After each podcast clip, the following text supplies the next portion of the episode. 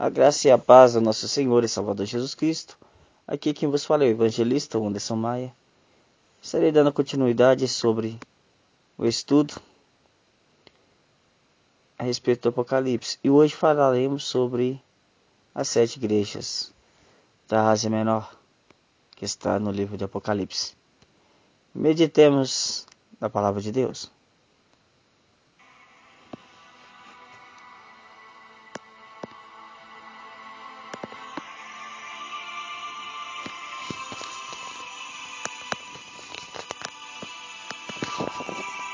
Aleluia, louvado seja o nome do Senhor.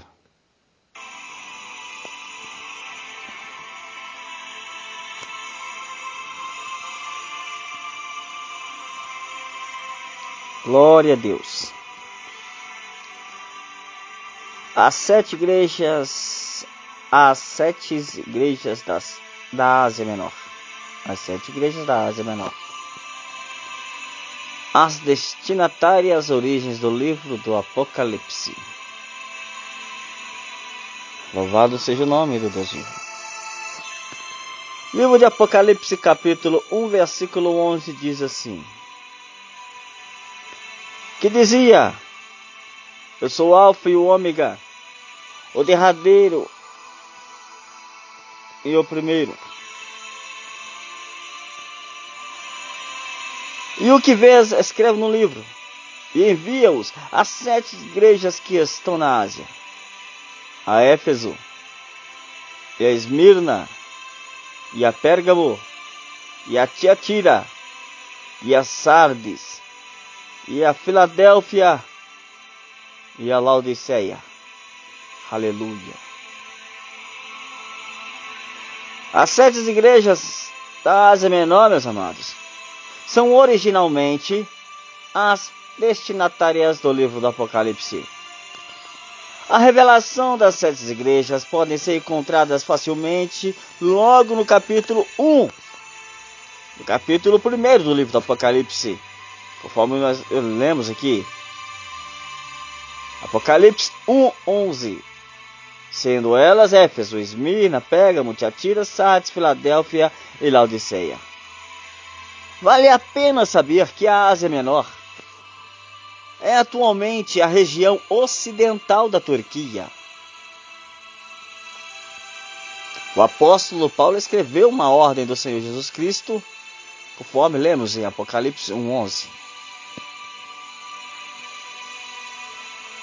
E nós vemos que tem símbolos.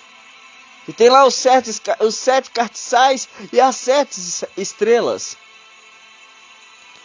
Após receber a ordem de escrever o livro para as sete igrejas, João teve uma visão de Cristo andando no meio de sete castiçais ou candeeiros. E, entre outras características, ele tinha à sua destra sete estrelas.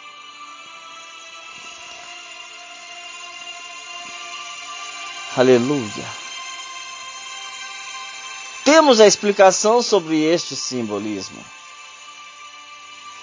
Os sete castiçais de ouro representam as sete igrejas, e as sete estrelas representam os anjos das sete igrejas. Ou seja, os pastores, o que falarei mais adiante. E tem pastores, não todos, que não se preocupam com almas que estão ali na congregação. Não vão atrás. Não dão um alimento sólido. Muitos só querem as lãs das ovelhas. Acordem. Vocês são chamados de anjos da igreja. Quem são os anjos das sete igrejas? Do Apocalipse. Existem duas interpretações para responder essa pergunta. A, igre... a, primeira interpretação defende que se trata de seres celestiais, ou seja, literalmente anjos. Essa interpretação busca algumas referências no Antigo Testamento, onde, sete, onde seres celestiais são designados a ajudar e proteger um determinado povo. Porém, por que João escreveria para anjos, sendo que eles estão constantemente na presença de Deus? Como seria possível escrever um livro e enviar a um anjo? Essa interpretação já estaria fora de cogitação. A segunda interpretação considera principalmente a fato de que a palavra anjo significa literalmente mensageiro, que pode ser tanto um ser celestial como um humano, e sendo humano, a palavra anjo cabe perfeitamente aos líderes das igrejas. Uma fraqueza dessa posição é que em nenhum outro lugar da Bíblia, líderes da igreja, presbíteros, bispos, pastores, são identificados como os anjos. Mas essa interpretação é a mais aceita entre os cristãos. Ou seja, a palavra anjo da igreja significa o líder da igreja, pastor, bispo, presbítero. O significado da sete igreja do Apocalipse. Resumidamente, existem duas interpretações sobre o significado das sete igrejas do Apocalipse. Uma defende que as sete igrejas representam um defende que as sete igrejas representam sete eras ou períodos específicos e sucessivos da história da igreja. A outra interpretação defende que as sete igrejas representam condições que ocorrem em qualquer período da história da igreja e se repetem constantemente, e não apenas períodos específicos, ou seja, as sete igrejas, espiritualmente, representam todas as igrejas de todas as épocas. As características da igreja, de cada uma da igreja, nas sete cartas. Agora falarei sobre as sete igrejas. Éfeso, as características. Éfeso. A igreja de Éfeso, ela é elogiada pelo seu bom trabalho por rejeitar o mal, por sua perseverança e por ser paciente. A crítica fica por conta do esfriamento do seu primeiro amor. Mas tem a recomendação que é que a igreja se arrependa e volte a praticar as primeiras obras. Éfeso recebe como promessa a árvore da vida. E vem para a segunda, Esmirna. A igreja de Esmirna é elogiada por suportar o grande sofrimento que estava sendo submetida. O interessante é que Esmirna não recebe nenhuma crítica. Mas a recomendação é que de que sejam fiéis até a morte e resistam à perseguição. Esmirna recebe como promessa a coroa de vida. E vamos para a terceira. Pérgamo. A igreja de Pérgamo, ela é elogiada por manter a fé, a confiança em Cristo. Mas ela é criticada por tolerar a imoralidade, a idolatria e as heresias. A recomendação é um convite ao arrependimento. Pérgamo recebe como promessa o maná escondido e uma pedra com um novo nome.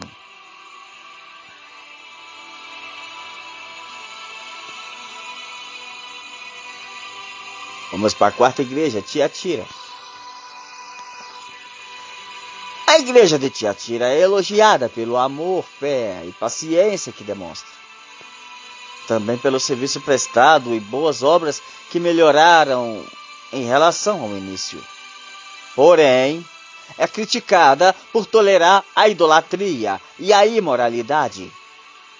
A recomendação é que sejam fiéis, pois o julgamento está próximo.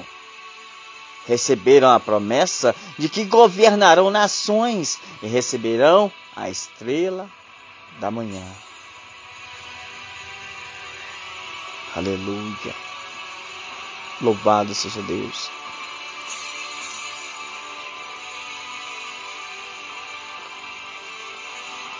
E vamos para a quinta, que é Sardes.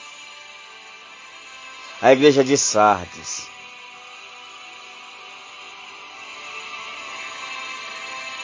Na igreja de Sardes tem alguns. Sim, na igreja de Sardes alguns têm sido fiéis. Porém é duramente criticada por ser uma igreja morta. A recomendação é para que se arrependam e fortaleça o que ainda lhe restam. Aos fiéis são prometidos vestidos brancos.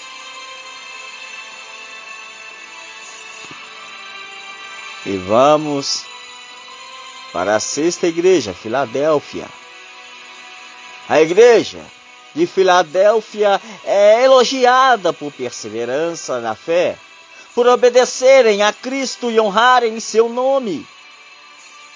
Filadélfia não recebe nenhuma crítica. A recomendação é para que sejam fiéis. E a promessa para Filadélfia Filadélfia é prometido um lugar na presença de Deus, um novo nome e a nova Jerusalém. E a sétima igreja que é Laodiceia.